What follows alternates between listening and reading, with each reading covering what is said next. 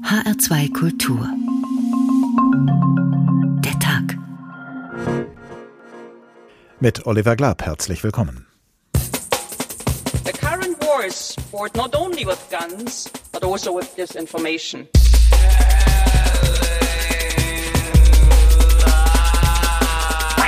Guten Morgen, meine Damen und Herren. Hier ist RT.de mit den 9 Uhr Nachrichten. Es ist der fünfte Tag der Sonderoperation russischer Kräfte in der Ukraine. Es geht um Friedenseinsätze, um für die Ruhe in Donbass zu sorgen. Diese Entbindungsstation ist schon lange von radikalen Militärs übernommen worden. Alle Frauen in den Wehen und das medizinische Personal wurden weggebracht. Die Behauptungen sind vollkommen substanzlos. Diese Videos wurden von uns und vielen anderen geprüft. Dieses Beispiel zeigt angeblich gefälschte Todesopfer. Der Vorwurf, angeblich haben die Ukrainer das inszeniert. Das sind gar keine Todesopfer. Man muss tatsächlich immer wieder aufdecken, immer wieder zeigen, wer macht da was, welche Tricks werden benutzt. Das ist ein Video, was ein Reporterbericht von einer Demo gegen die Klimapolitik zeigt. Ich glaube, dass man im Krieg dieselbe Arbeit machen muss, die man sonst auch macht. Also man muss Quellen suchen, man muss Dinge, die man gehört hat, verifizieren, man muss sie überprüfen, so gut es geht. Es ist natürlich im Krieg deutlich schwieriger. Diese Information lässt sich nicht unabhängig überprüfen. Kaum eine seriöse Nachricht über den Ukraine-Krieg kommt mehr ohne diesen Satz aus. Den Wahrheitsgehalt von Informationen einzuschätzen, die uns aus dem Kriegsgebiet erreichen, ist eben schwierig, weil die Kriegsparteien natürlich ein Interesse daran haben, Fortschritte zu verkünden und Rückschläge zu verschweigen, um den eigenen Leuten Mut und um gegen die feindliche Seite Stimmung zu machen weil Berichte direkt aus einem Kriegsgebiet nur unter Lebensgefahr möglich sind oder unter militärischem Schutz, der dann aber zugleich Überwachung und Zensur bedeuten kann. Und weil Nähe und Distanz gleichermaßen problematisch sind. Wer mittendrin steckt, hat keinen Überblick und wer weit weg ist, gewinnt keine unmittelbaren Eindrücke. Die Frage, was ist wirklich passiert, ist in einem Krieg deshalb ebenso wenig banal wie die Frage, was ist Wahrheit? Schüsse, Chaos, Lügen, Berichterstattung im Krieg. So heißt diesmal der Tag in HR2 Kultur. Und wir wollen uns in den nächsten 50 Minuten bewusst machen, wie sehr das Lebensgefährliche, das Chaotische und das Propagandistische eines Krieges die Berichterstattung darüber erschwert. Der Kollege Helge Rosenkranz macht dementsprechend in seinem Bericht über die heutigen Ereignisse in der Ukraine immer wieder deutlich, von welcher Seite welche Meldung verbreitet wird und welche dieser Meldungen sich darüber hinaus eben nicht unabhängig überprüfen lassen. Auch heute hat es offenbar russische Angriffe auf die Stadt Mariupol am Asowschen Meer gegeben. Nach Angaben der dortigen Kommunalverwaltung hätten russische Kampfflugzeuge zwei schwere Bomben auf die Stadt abgeworfen, die seit Beginn des Krieges zu den am heftigsten umkämpften Gebieten in der Ukraine gehört. Der ukrainische Präsident Zelensky beschrieb in seiner Rede per Videoschalte vor dem italienischen Parlament eindringlich eine humanitäre Katastrophe in Mariupol. Ich war dort. Und heute in Mariupol gibt es nichts mehr. Stellen Sie sich ein völlig verbranntes Genua vor. Nach drei Wochen voller Blockade, Bombardierungen, Beschießungen, die nicht aufhören. Zerstörtes Genua, woraus sich Menschen retten, zu Fuß, mit Autos, mit Bussen, einfach um dorthin zu kommen, wo es nicht gefährlich ist. Kämpfe werden erneut auch aus Kiew sowie Kharkiv im Nordosten des Landes gemeldet. Laut ukrainischem Gesundheitsministerium wurden seit Beginn des Krieges zehn Krankenhäuser in dem Land vollständig zerstört. Die Angaben lassen sich nicht unabhängig überprüfen. Die ukrainische Seite berichtet ihrerseits von erfolgreichen Angriffen auf russische Truppen. Zudem hätten russische Einheiten zunehmend Probleme mit dem Nachschub. Von Seiten des Generalstabs in Kiew hieß es weiter, die russischen Truppen hätten nur noch Munition und Lebensmittel für höchstens drei Tage. Auch das lässt sich nicht unabhängig überprüfen. Nach den gestrigen Verhandlungen über einen Waffenstillstand formulierte die russische Seite heute noch einmal, was sie von der ukrainischen Seite erwartet. Putins Sprecher Dmitri Peskov sagte, die Ukraine ist ein souveräner Staat. Es muss interne Verfahren geben. Hinzu kommen jene Vorschläge, die auf dem Verhandlungstisch der beiden Delegationen liegen. Wir sind davon überzeugt, dass Ihre Veröffentlichung im aktuellen Verfahren dem Verhandlungsprozess, der ohnehin langsamer als uns lieb ist, voranschreitet, nur schaden kann. Russland seinerseits weigert sich aber ebenfalls, seine Forderungen an die Ukraine publik zu machen. Nach Angaben des UN-Flüchtlingshilfswerks sind inzwischen mehr als 3,5 Millionen Menschen vor den Kämpfen ins Ausland geflohen. Zwei Drittel von ihnen hätten in Polen Zuflucht gesucht. Dies sei die schlimmste Flüchtlingskrise in Europa seit dem Zweiten Weltkrieg, so das Hilfswerk. Sorgen machten westlichen Beobachtern Brände rund um das frühere Atomkraftwerk Tschernobyl. Dort waren nach Angaben des ukrainischen Parlaments Brände an mindestens sieben Stellen rund um das frühere Atomkraftwerk ausgebrochen. Betroffen war eine Fläche von insgesamt mehr als zwei Quadratkilometern. Inzwischen sind die Brände offenbar gelöscht. Russische Truppen hatten das ehemalige Atomkraftwerk im Norden der Ukraine kurz nach Beginn des Krieges unter ihre Kontrolle gebracht. Soweit der Bericht des Kollegen Helge Rosenkranz. Er berichtet für das Studio Moskau. Und diese Formulierung ist nicht unwichtig, denn der Kollege arbeitet nicht im Studio Moskau, weil unser Studio Moskau seit der zweiten Woche des Ukraine-Kriegs von einer wichtigen Einschränkung betroffen ist. Herbeigeführt durch das neue russische Mediengesetz, dem auch ausländische Medien unterworfen sind. Dieses Gesetz sieht bis zu 15 Jahre Haft für diejenigen vor, die im Sinne dieses Gesetzes die Streitkräfte diskreditieren und falsche Informationen im Sinne dieses Gesetzes über das Vorgehen der Streitkräfte verbreiten. Das Studio Moskau berichtet seit Inkrafttreten des Gesetzes nur noch über die politische, wirtschaftliche und gesellschaftliche Situation in Russland, nicht aber über die militärische Lage in der Ukraine. Diese letztere Aufgabe übernehmen stattdessen andere Korrespondentinnen und Korrespondenten der ARD. Zur Situation in Russland gehört aber natürlich auch die Art und Weise, in der sich die Menschen dort mit den Ereignissen in der Ukraine beschäftigen. Und darüber habe ich vor der Sendung mit Christina Nagel gesprochen, der Leiterin unseres Studios in Moskau. Guten Tag, Frau Nagel.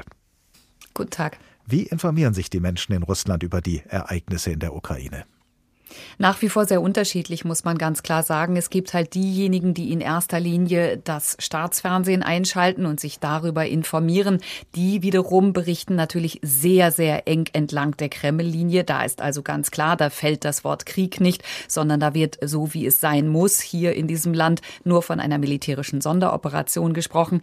Aber es gibt natürlich auch die, die die vorhandenen Möglichkeiten im Internet zum Beispiel nutzen, um eben auch Kreml-kritische Positionen und Ansichten zu hören und sich um auch ein Bild zu machen von der anderen Seite des Krieges, also über Quellen, die aus der Ukraine stammen, um eben einordnen zu können, ist es eine militärische Sonderoperation, was passiert da, was sagt die andere Seite. Und es gibt natürlich auch noch Zeitungen, die bestimmte Aspekte vielleicht ein bisschen kontroverser aufzeigen, als es der politischen Führung liebt ist. Aber die spielen dann nicht so eine entscheidende Rolle wie das Fernsehen und das Internet. Sie haben eben das Stichwort Quellen genannt. Was erfahren denn die Menschen in Russland darüber, aus welchen Quellen die Informationen stammen, die jeweils auf dem Markt sind? Das ist eigentlich äh, für diejenigen, die sich so ein bisschen damit beschäftigen, sehr offensichtlich. Ich würde sagen, also das ist so mein Eindruck, dass hier jedes Medium eine gewisse Klientel hat. Also die, die das Staatsfernsehen einschalten, da sind die Quellen ja relativ eindeutig. Da bekommt man die offizielle politische Führungslinie vorgegeben. Da hört man Lavrov, da hört man Präsident Putin, da hört man die Abgeordneten und da hört man eben eins zu eins die offizielle Linie. Und alles, was nicht Linie ist, wird eben dann eben auch plausibel klargemacht als seht her, das sind Fake Fake News. Das sind auch Fake News westlicher Medien zum Beispiel, die da immer gemacht und gezeigt werden. So, bei Echo und Durst zum Beispiel, bei zwei Sendern, die im Internet äh, gesendet haben, bei denen war immer klar, da kommt die Opposition zu Wort, da gibt es kremlkritische Experten. Das war auch sehr klar zuzuordnen. Die haben mittlerweile abgeschaltet, weil sie gesagt haben, wir können nicht mehr frei berichten, wir können das nicht mehr machen, wir riskieren einfach die Sicherheit unserer Leute. Deshalb haben die sich jetzt zeitweilig erstmal verabschiedet. Und bei den Zeitungen, auch da kennt man die Stoßrichtung und das ließ sich immer sehr gut festmachen daran, wenn es irgendwo Chefredakteurswechsel oder auch Eigentümerwechsel gegeben hat und sich der Ton der Zeitung verändert hat, dann wechselte auch immer das Klientel, weil die Leute da sehr empfindlich sind, weil sie genau wissen, was sie da erwarten wollen. Am schwierigsten ist es natürlich mit den Quellen im Netz. Das ist bei uns in Deutschland ja nicht viel anders als hier. Man hat diese Plattformen, in denen alles zu finden ist. Da hat jeder so seine Blase und seinen Kanälen, die er glaubt, denen er glaubt. Und da ist eben die Frage, was macht man dann daraus und was zieht man daraus und wem traut man und wem traut man dann nicht und was hinterfragt man oder auch nicht. Gibt es denn in Russland auf der Straße oder wo auch immer eine Debatte über den Wahrheitsgehalt von Informationen?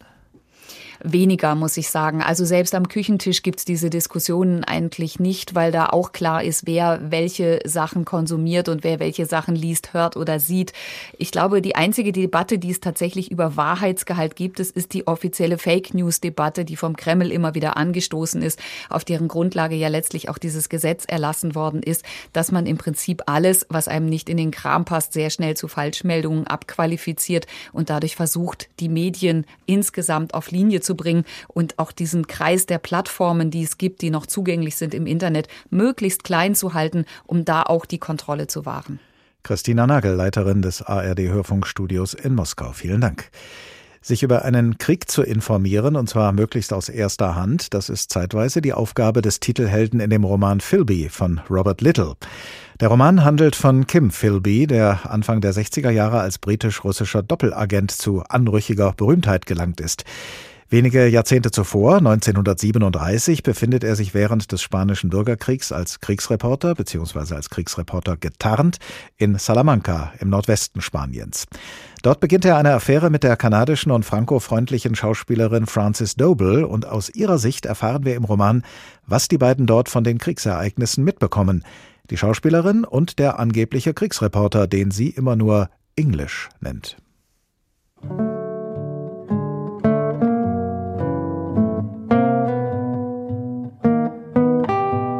Bis zum Dezember 1937 blieb der Krieg, der, wie es hieß, die iberische Halbinsel verheerte, für mich ziemlich abstrakt. Ich hatte nie einen Gewehrschuss gehört, der einen anderen Menschen töten oder verstümmeln sollte, und so war ich unfähig, mir die Gräben voller Soldaten vorzustellen, die ihre Angreifer reihenweise niederschossen. So sehr ich mich auch bemühen mochte, so wenig gelang es mir, den Krieg mit den Augen von Englisch zu sehen wobei ich ihm zugestehen muss, dass er mich aufzuklären versuchte und mir fürchterliche Gräuelgeschichten erzählte, die auf Seiten der Nationalisten wie auch der Republikaner geschahen. So erinnere ich mich an die Geschichte der Frau eines Kommunistenführers, die vor ihrer Hinrichtung von jedem einzelnen Mitglied ihres Erschießungskommandos vergewaltigt wurde. Als English mir die Geschichte erzählte, gerieten wir in Streit. Ich sagte, er könne nicht wissen, ob das tatsächlich so passiert oder nur Propaganda sei. Er erwiderte, seine Quelle sei absolut zuverlässig. Aber natürlich wollte er mir nicht sagen, wer diese Quelle war.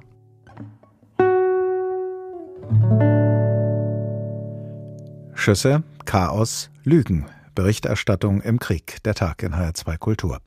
Vom spanischen Bürgerkrieg der 1930er Jahre und vom Roman über den dortigen Kriegsreporter Kim Philby kommen wir jetzt wieder zum aktuellen Krieg in der Ukraine, der freilich auch immer wieder mal die Frage aufwirft, ist das, was eine Kriegspartei meldet, tatsächlich so passiert oder ist es Propaganda?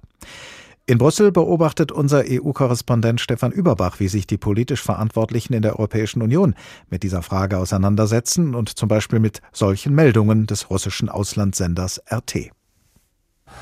Guten Morgen, meine Damen und Herren. Hier ist RT.de mit den 9 Uhr Nachrichten am Montag.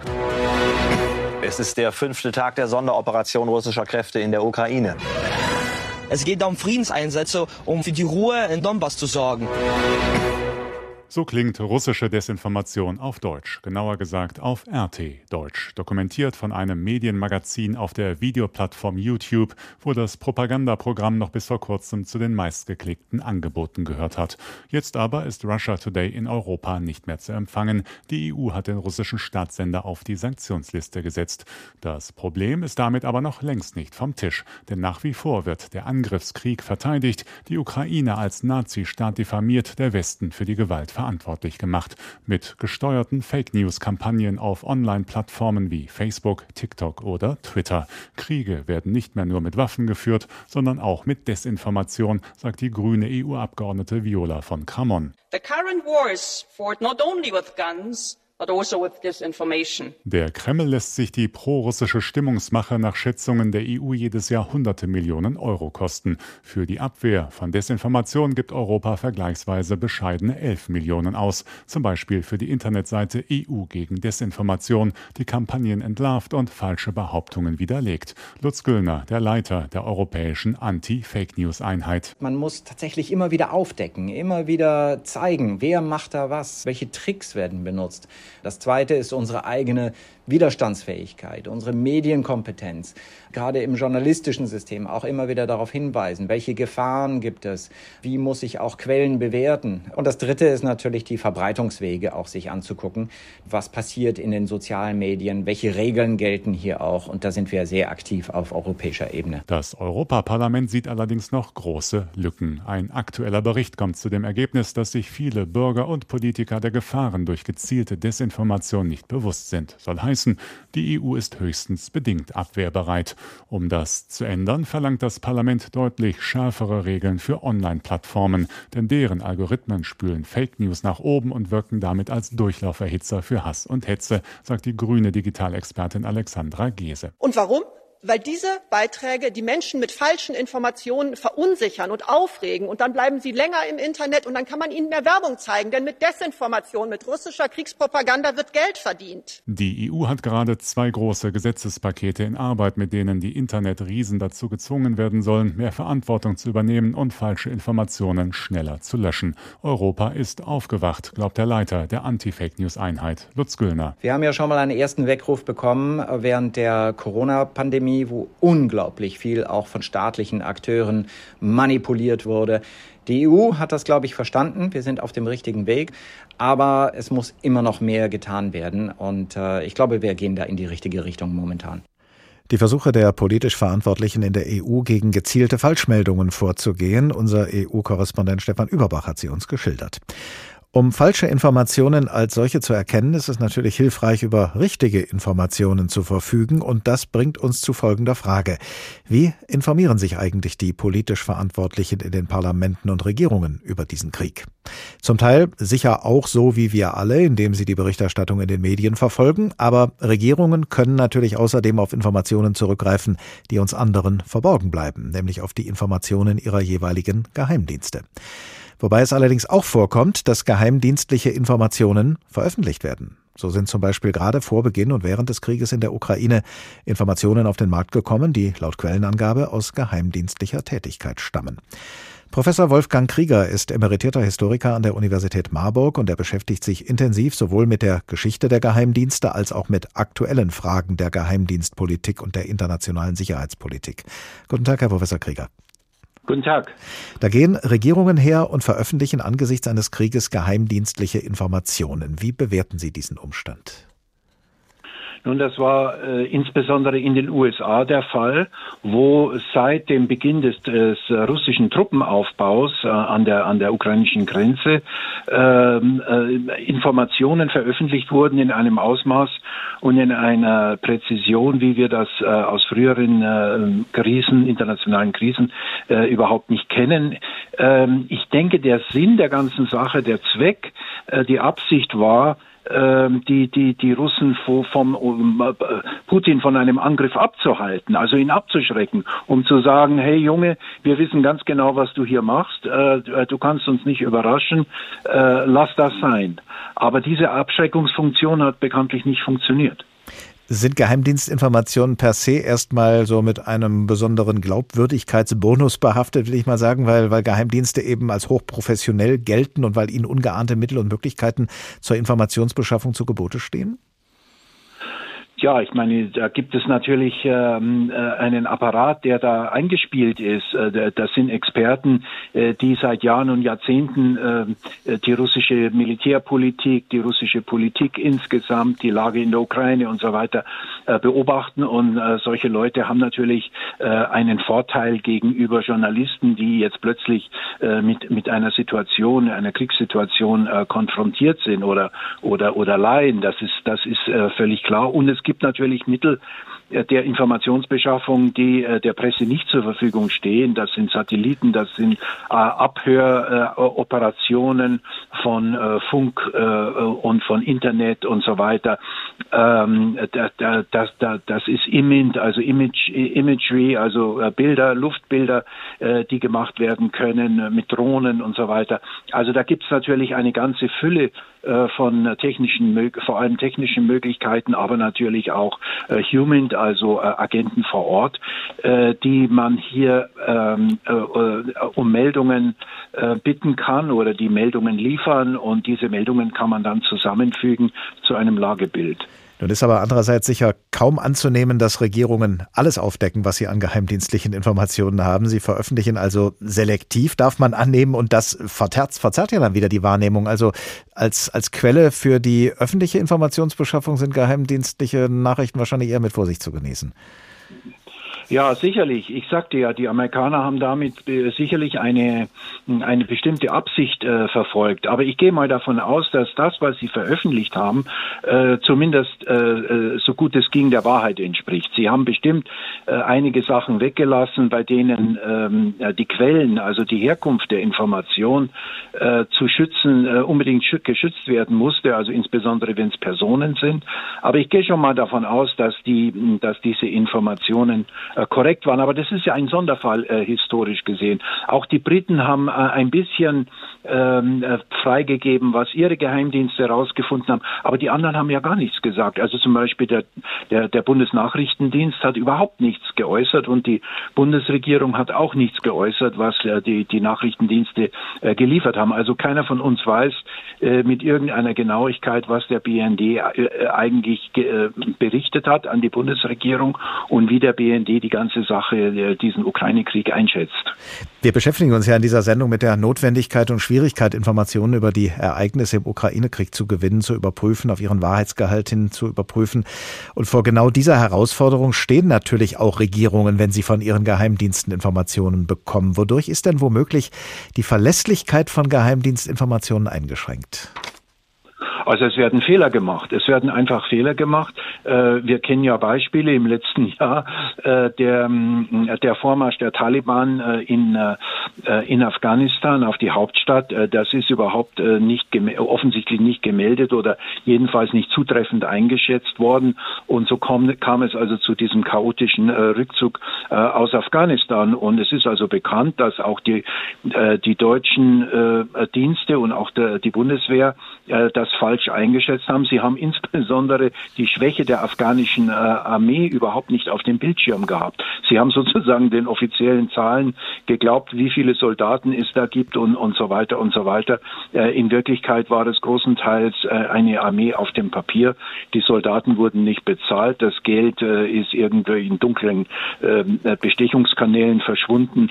Also solche, solche Katastrophen äh, passieren und es, es gibt genug andere historische Beispiele. Der arabische Frühling, wo man glaubte, das sei jetzt eine Demokratiebewegung, aber es war in Wirklichkeit äh, das Gegenteil der Fall.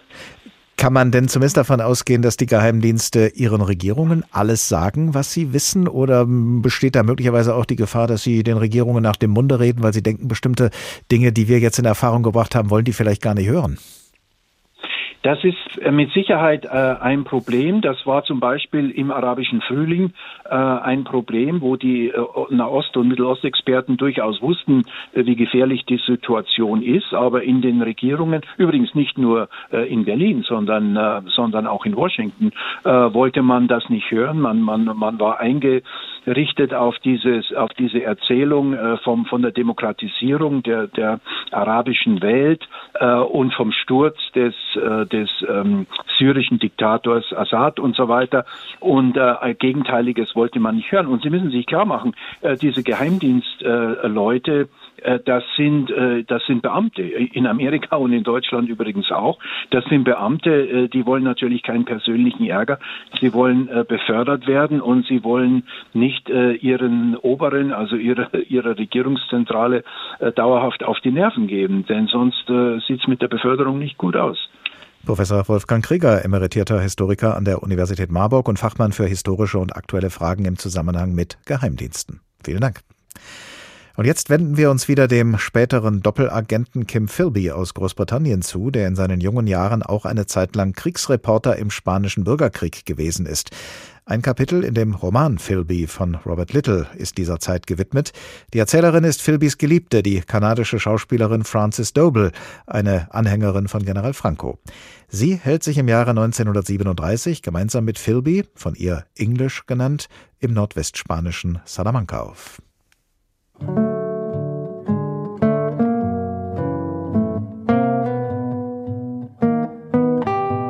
English hatte die Angewohnheit, sich mit Gin zu stärken, bevor er zur täglichen Informationsvergabe durch den Presseattaché des Generals in den vierten Stock des Hotels ging.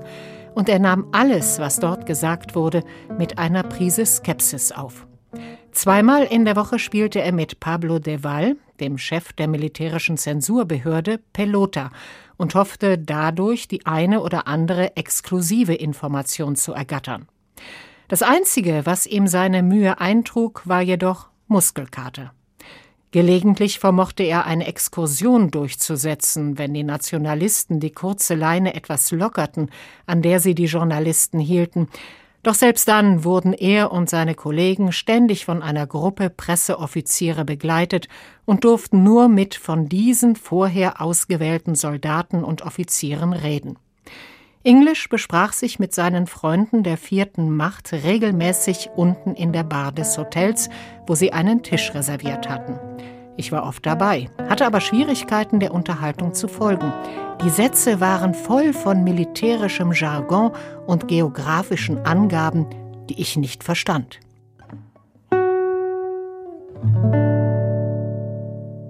Schüsse, Chaos, Lügen. Berichterstattung im Krieg. Sie hören den Tag in HR2 Kultur.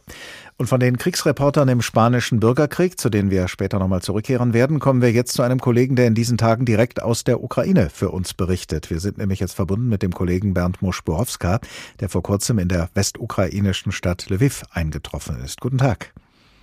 Hallo, schönen guten Tag. Was haben Sie erlebt bei Ihrer Einreise in der Ukraine und bei Ihrer Ankunft in Lviv?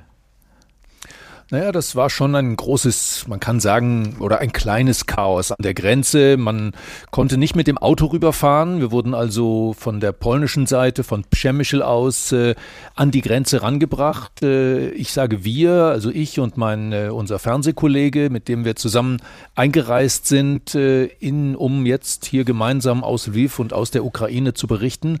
Und dann sind wir mit unserem Gepäck zu Fuß über die Grenze gegangen und wurden dort wieder abgeholt. Äh, ja, und um uns herum halt ganz viele Flüchtlinge, die in die andere Richtung gegangen sind.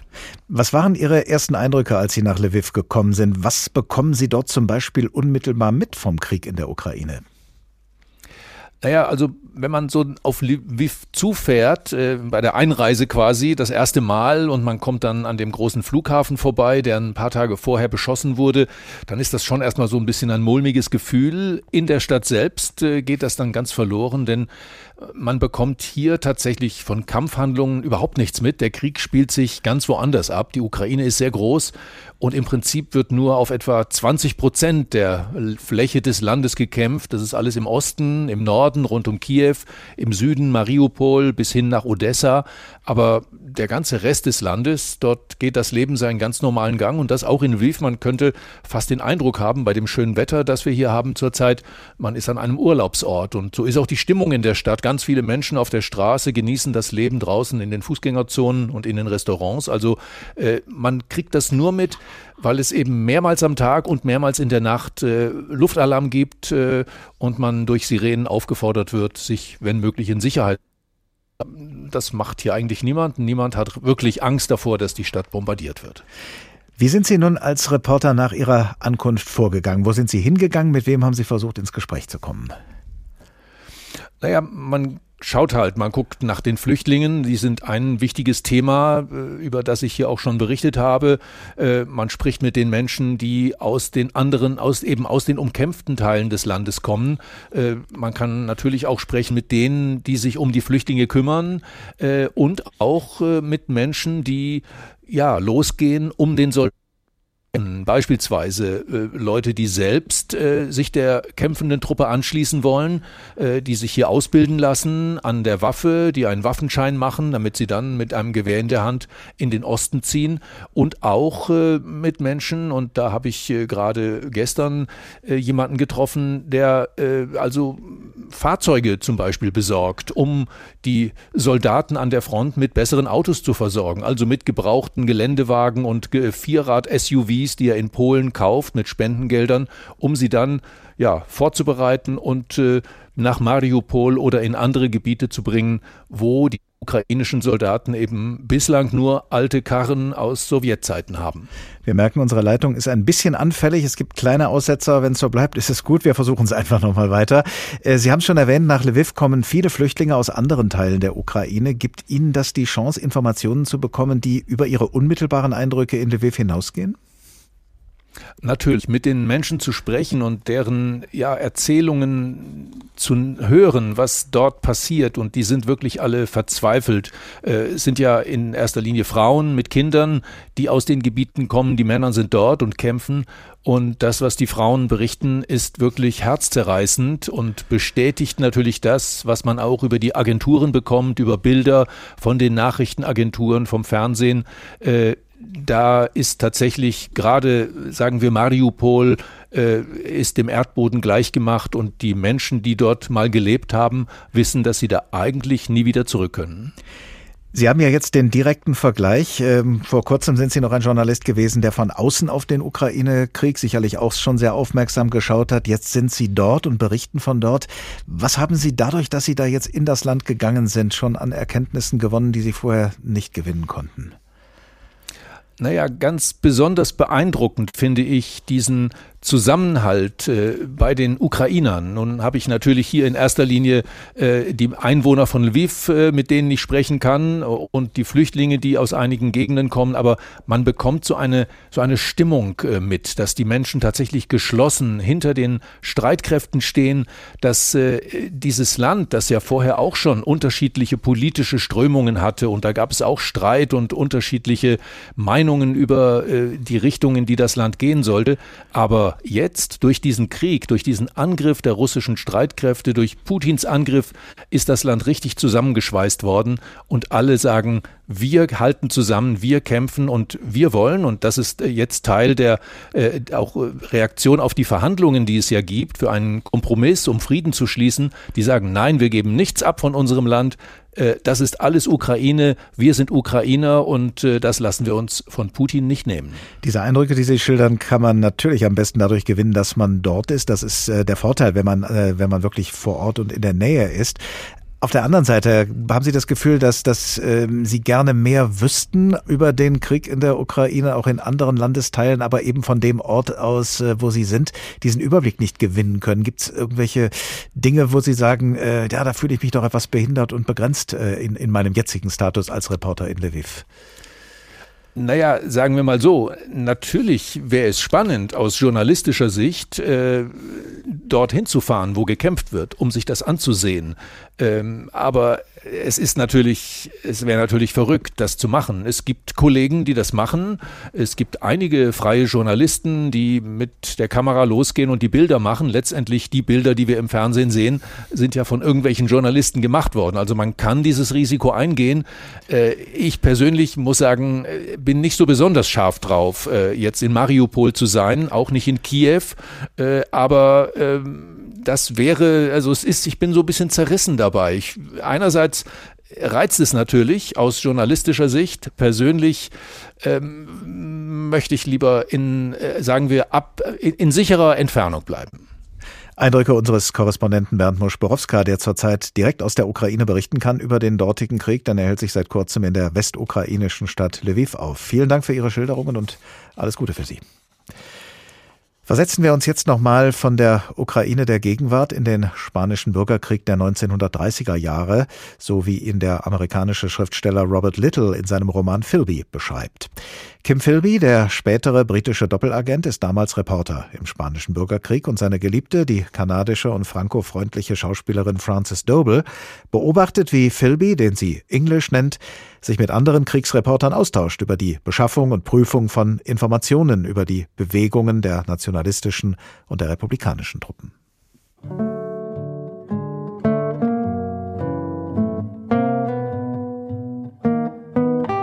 Am Tisch der Korrespondenten kam es zu einer hitzigen Debatte um den Wert dieses republikanischen Feldzuges. Allgemein stimmten alle überein, dass ein schneller Propagandasieg zwar die schwindende Moral aufbessern mochte, daraus aber kein strategischer Vorteil entstehen würde. Robson vom Daily Telegraph war in Teruel gewesen, als die Nationalisten es zuvor eingenommen hatten. Da es den ausländischen Journalisten verwehrt war, nach Teruel zu fahren, stammte ein Gutteil des Lokalkolorits in den nachfolgenden Berichten an die Heimatblätter von Robson. Dass Teruel eine öde, von Mauern eingefasste Stadt mit sibirischen Wintern sei und die Soldaten Möbel verfeuerten, um aus dem Schnee Trinkwasser zu gewinnen, dass beide Seiten mehr Verluste durch den Frost als durch Kugeln zu erwarten hätten und die Partei, die La Meula halte, den Gipfel, der sich über die Stadt erhob, damit rechnen dürfe, die Schlacht zu gewinnen. English Artikel waren so detailliert, dass er ein Telegramm von Ralph Deacon, dem für die Außenpolitik zuständigen Redakteur der Times, erhielt, der seine Arbeit lobte. Ein anderer Stammgast am Korrespondententisch war Ed Neal von Associated Press. Der behauptete, eine Quelle in der Generalität Francos zu haben, die berichtete, Franco wolle den Republikanern nicht mal diesen einen unbedeutenden Triumph gönnen und habe deshalb eine enorme Armee an der Front von Teruel zusammengezogen. Als Teruel schließlich wieder in nationalistischer Hand war, organisierten Francos Presseleute einen kleinen Vergnügungsausflug an die Front.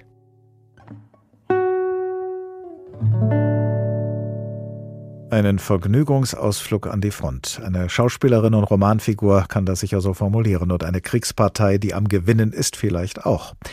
Aber nah dran zu sein am Geschehen, dieser Anspruch eines guten Reporters, einer guten Reporterin kann in einem Krieg sehr schnell lebensgefährlich sein. Das hat der Kollege Bernd Muschborowska ja eben auch gesagt. Oder kann auch, es kann auch völlig unmöglich sein, nah am Geschehen zu bleiben, weil die kämpfenden Truppen eben maßgeblich mitentscheiden über die Bewegungsfreiheit von Menschen und damit auch von Kriegsreporterinnen und Kriegsreportern. Manchmal aber bekommen Journalistinnen und Journalisten tatsächlich die Möglichkeit, mit der Truppe unterwegs zu sein und dem Kriegsgeschehen dadurch näher zu kommen. Sie sind dann sogenannte Embedded Journalists, eingebettete Journalisten. Begriff, diesen Begriff kennen wir seit dem Irakkrieg von 2003. Und die Kollegin Vanja Weingart hat damals über die Möglichkeiten und über die Probleme berichtet, die mit dieser Art von Berichterstattung verbunden sind. Einer Berichterstattung, mit der die jeweilige Kriegspartei ganz bestimmte Interessen verfolgt und ganz bestimmte Bedingungen verknüpft. Versetzen wir uns also, also nochmal in das Jahr 2003. We have been under heavy fire for the past couple miles mostly a small arms fire, but the sandstorm has enabled the Iraqis to come Die Bilder wackeln und sind orange eingefärbt. Ein Panzer ist im Wüstenstaub nur schemenhaft zu erkennen. Krieg im Irak und die Reporter sind mittendrin. Embedded Journalists werden sie genannt, Journalisten, die mit den amerikanischen und britischen Truppen an der Front sind. Die amerikanische Regierung hat sie ausgewählt und für ihre Aufgabe ausgebildet. Und das Konzept ist bis jetzt erfolgreich, meint Chris Simpson, Professor für Kommunikation an der American University in Washington. So far at least it has been enormously successful from the point of view of the Pentagon. I think far more successful than they had even hoped. Simpson meint, das Konzept ist noch viel erfolgreicher, als das Pentagon sich es gewünscht hat. Und erfolgreich ist das Konzept, weil die Bilder von Soldaten an der Front die Menschen zu Hause berühren und ihnen das Gefühl geben, das sind unsere Jungs, die da unten kämpfen. So wächst die Unterstützung für den Krieg. Während die Medien im letzten Irakkrieg fast keine Bilder bekamen, berichten die Embedded Journalists jetzt in allen Programmen, mehrmals am Tag, live von der Front. And if I sound a little nervous, it's because we're in a soft-skinned vehicle and everybody else is in armor. The reporters have been able to send back vivid pictures, exciting pictures. Die Reporter schicken lebendige, aufregende und anrührende Bilder und Geschichten, die der Bush-Regierung sehr dienlich sind. Über 500 Journalisten sind mit den Truppen im Irak. Doch was sie sagen und zeigen, wird von amerikanischen und britischen Offizieren überwacht. Und die Journalisten dürfen nichts über konkrete Aktionen und Standorte sagen.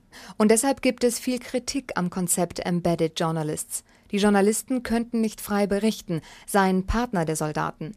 In vielen Karikaturen wird embedded umgedeutet von eingebettet zu unter einer Decke stecken. I think the choice of the term embedded will prove to be a mistake. Ich denke, es wird sich zeigen, dass die Wahl des Begriffes embedded ein Fehler war, weil es so klingt wie in bed with Und diese Redensart bedeutet einer Meinung sein.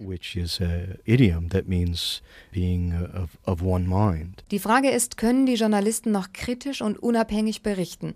Haben sie noch Distanz zu den Dingen, über die sie berichten? Hello to you, Bill. I'm somewhere in southern Iraq, very close to the city of Van Nazariya, the site where much great fighting here between Viele Embedded Journalists tragen Militärhelme und kugelsichere Westen, sitzen in einem Panzer mit den Soldaten.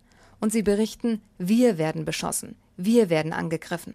Aber die Medien und das Publikum stehen vor der Entscheidung, wollt ihr eingeschränkte Berichterstattung oder gar keine Bilder? Im Moment läuft das Konzept Embedded Journalists so, wie die Regierung es sich wünscht. Aber das könnte sich ändern, wenn alle schrecklichen Seiten des Krieges gezeigt würden, meint Kommunikationsprofessor Simpson. You've seen men riding around in tanks. Wir haben Leute in Panzern gesehen, wir haben Mündungsfeuer in Bagdad gesehen, aber wir haben noch keinen richtigen Krieg gesehen. Erst wenn das passiert, kommt der wirkliche Test der Embedded Programs. Uh, Denn wenn Bilder von toten Kindern, weinenden Müttern und zerstörten Schulen live übertragen werden, dann wird die Zahl der Kriegsgegner wachsen, meint Simpson. Und dann würde es womöglich nicht mehr im Interesse einer Regierung liegen, ihre Truppen von Embedded Journalists begleiten zu lassen. Soweit also der Bericht der Kollegin Vanja Weingart, ein Bericht, der während des Irakkriegs im Jahre 2003 entstanden ist. Schüsse, Chaos, Lügen, Berichterstattung im Krieg, so heißt der Tag in HR2 Kultur, den Sie gerade hören und der sich natürlich mit dem aktuellen Krieg in der Ukraine beschäftigt und mit den diversen Schwierigkeiten, verlässliche Informationen über diesen Krieg zu bekommen, beziehungsweise die vorhandenen Informationen auf ihre Verlässlichkeit zu überprüfen. Bei dieser Aufgabe erweist sich nun die alte Regel des Journalisten Hans-Joachim Friedrichs, die da lautet dabei sein, aber nicht dazugehören, als eine ganz besondere Herausforderung. Denn wir haben gehört, ein neues Mediengesetz in Russland, das kurz nach Beginn des Ukraine-Krieges in Kraft getreten ist, schränkt die Berichterstattung auch ausländischer Medien in Russland ein. Wir haben gemerkt, wer direkt aus der Ukraine berichtet, tut das in der Regel von einem bestimmten Ort aus und hat über die Geschehnisse an diesem Ort, über diese, an diesem Ort nur einen begrenzten Überblick. Und wer sich an die Fersen einer Kriegspartei heftet, mit deren Genehmigung, läuft Gefahr, als Embedded Journalist instrumentalisiert zu werden. Professor Christian Penzold, Medien- und Kommunikationswissenschaftler an der Universität Leipzig. Guten Tag. Guten Tag, grüß Sie, hallo. Also, es sieht so aus, Krieg erschwert genau das, was guten Journalismus ausmacht. Es wird sehr schwierig dabei zu sein und es wird sehr schwierig dabei zu sein, ohne dazuzugehören. Ist Kriegsberichterstattung mit der schwierigste und herausforderndste Ernstfall im Journalismus? Ja, ganz sicher. Und Sie haben ja einen Teil davon beleuchtet, nämlich wie schwierig es ist für Journalistinnen und Journalisten, überhaupt Informationen zu sammeln und Informationen zu verifizieren. Das ist das eine. Das zweite aber ist die zeitliche Ebene, also wie schnell Dinge sich ändern und wie schnell und zügig berichtet werden muss. Also diese journalistische Tugend, Dinge zu recherchieren und abzugleichen und äh, auch miteinander ins Verhältnis zu setzen. All das wird in der Kriegssituation natürlich noch schwerer, weil eben in so einer hohen Dynamik und so einem hohen Tempo agiert werden muss. Hinzu kommt ja auch noch, dass im Zeitalter des Internets und der sozialen Medien im Grunde jeder und jede selbst wie ein Reporter oder eine Reporterin auftreten kann, ohne das entsprechende Handwerkszeug zu haben. Aber die technischen Möglichkeiten sind ja vorhanden. Es können Bilder und Nachrichten gepostet werden. Es kommen auf diese Weise sehr viele Informationen auf den Markt, was sicher die Informationsvielfalt erhöht. Aber vielleicht mehr als uns lieb sein kann, oder? Ja, natürlich. Das erleben wir ja auf allen Plattformen, auf denen Hunderte, Tausende von Videos und Bildern geteilt werden, die sehr schwer zuzuordnen sind, weil diese Bilder aus dem Kriegsgeschehen heraus, die sind häufig relativ kontextlos. Also wir sehen Dinge, die wir ähm, verarbeiten können und wir sehen kritische Dinge, aber sie sind manchmal sehr schwer zu kontextualisieren. Das heißt, wann ist etwas passiert, wo ist etwas passiert, wer ist eigentlich oder was ist eigentlich auf diesen Bildern zu sehen. Plus eben alle anderen Informationen, Augenzeugenberichte, Kommentare, Meinungen mischen sich alle zusammen und sind ebenso genauso verfügbar wie journalistisch recherchierte Informationen. Und all diese Herausforderungen treffen den Journalismus jetzt ausgerechnet in einer Zeit, wo seine Glaubwürdigkeit offenbar gelitten hat. Das geht jedenfalls aus einer Umfrage des Instituts für Journalistik der Technischen Universität Dortmund hervor. 41 Prozent sagen, dass die Glaubwürdigkeit des Journalismus abgenommen habe. Das ist bezogen und das dient eben als Bewertungsgrundlage auf Corona-Berichterstattung. Mehr als ein Drittel der Befragten sagen, Journalismus sei abhängig vom Einfluss der Mächtigen aus Politik und Wirtschaft. Wenn nun aber jetzt Reporterinnen und Reporter bei der Berichterstattung über den Ukraine-Krieg, und das erleben wir ja, sehr deutlich machen, wie begrenzt ihre Möglichkeiten sind, belastbare Informationen zu bekommen, könnte das die Glaubwürdigkeit vielleicht wieder erhöhen?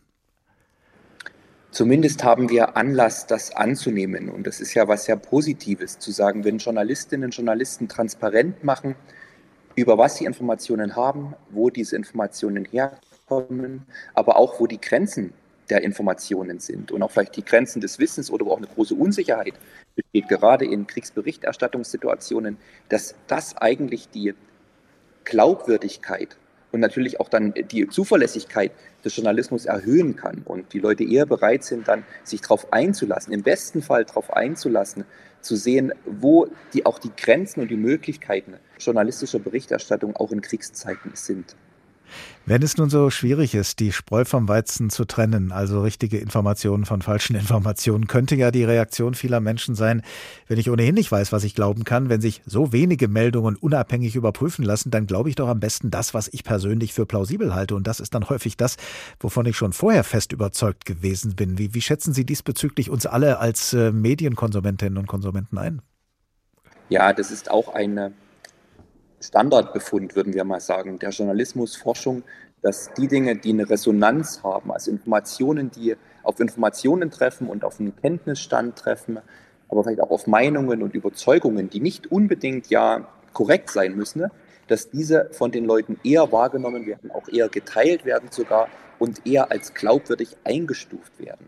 Und das ist ein zentrales Element. Also dass es nicht so sehr darum geht, ob eine Information unbedingt korrekt ist, sondern dass eine Information eine Resonanz hat, also zusammenklingt mit den Dingen, was Leute bereits erwarten und wissen.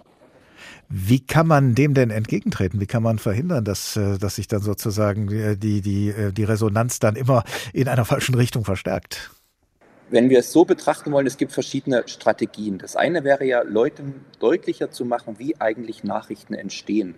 Also auch wieder diese Nachrichtenproduktion, Recherche, das Zusammenbringen verschiedener Stimmen, auch natürlich die Arbeit, die Journalistinnen und Journalisten jeden Tag tun, transparent und deutlich zu machen, zu zeigen, wie eigentlich überhaupt Dinge ins Radio, ins Fernsehen, in die Zeitung kommen. Das ist das eine. Das zweite ist, den zweitens bewusst zu machen, warum manche Informationen sich als korrekter anfühlen, wenn sie möglicherweise auch nicht unbedingt korrekter sind, aber als plausibler erscheinen oder auch Journalistinnen und Journalisten mancher Couleur als glaubwürdiger wahrgenommen werden als andere und dass dies selten oder im, in, nur in manchen Fällen etwas mit Faktizität zu tun hat, sondern eben genauso mit politischer Orientierung, mit den Dingen, die möglicherweise eher geglaubt und erwartet werden, als mit, mit einer echten Passung zwischen Realität und Berichterstattung.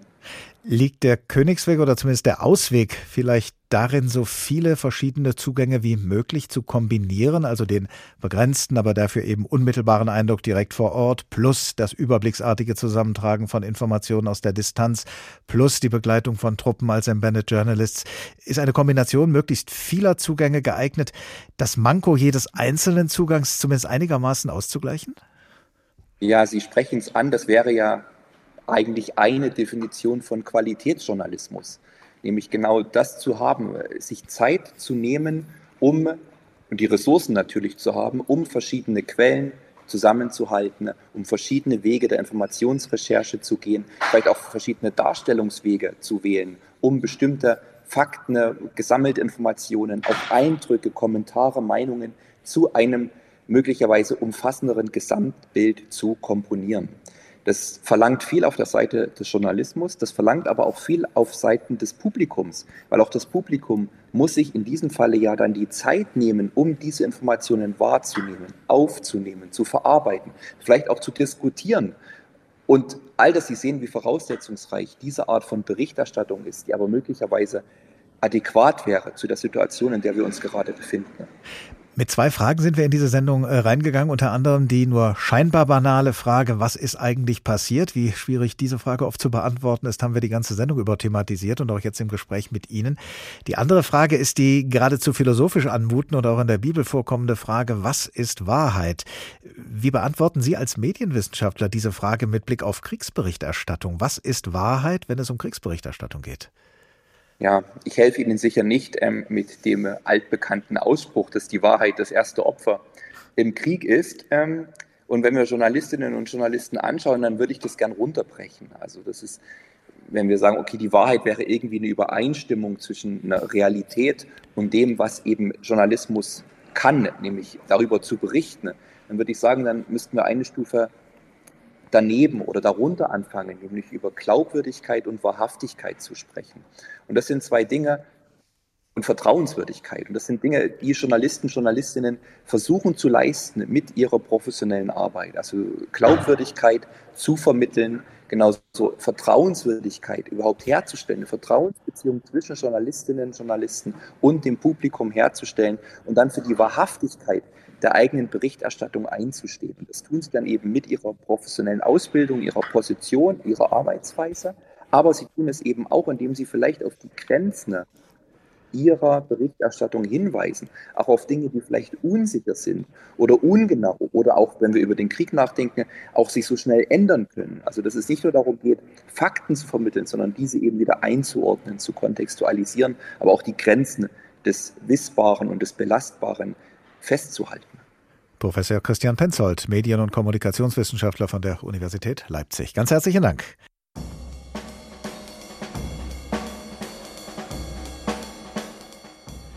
Schüsse, Chaos, Lügen, Berichterstattung im Krieg. Das war der Tag in HR2 Kultur. Trotz der Schüsse, des Chaos, der Lügen werden unsere Korrespondentinnen und Korrespondenten weiterhin versuchen, verlässliche Informationen über den Krieg in der Ukraine zu gewinnen. Und mit ihrer Hilfe werden wir hier in HR2 Kultur der Tag immer wieder unter den verschiedensten Aspekten auf diesen Krieg blicken. Dieser Tag ist wie die anderen auch als Podcast nachzuhören auf hr2.de und in der ARD Audiothek. Ich heiße Oliver Glab und ich wünsche Ihnen eine gute Zeit. Bis zum nächsten Tag.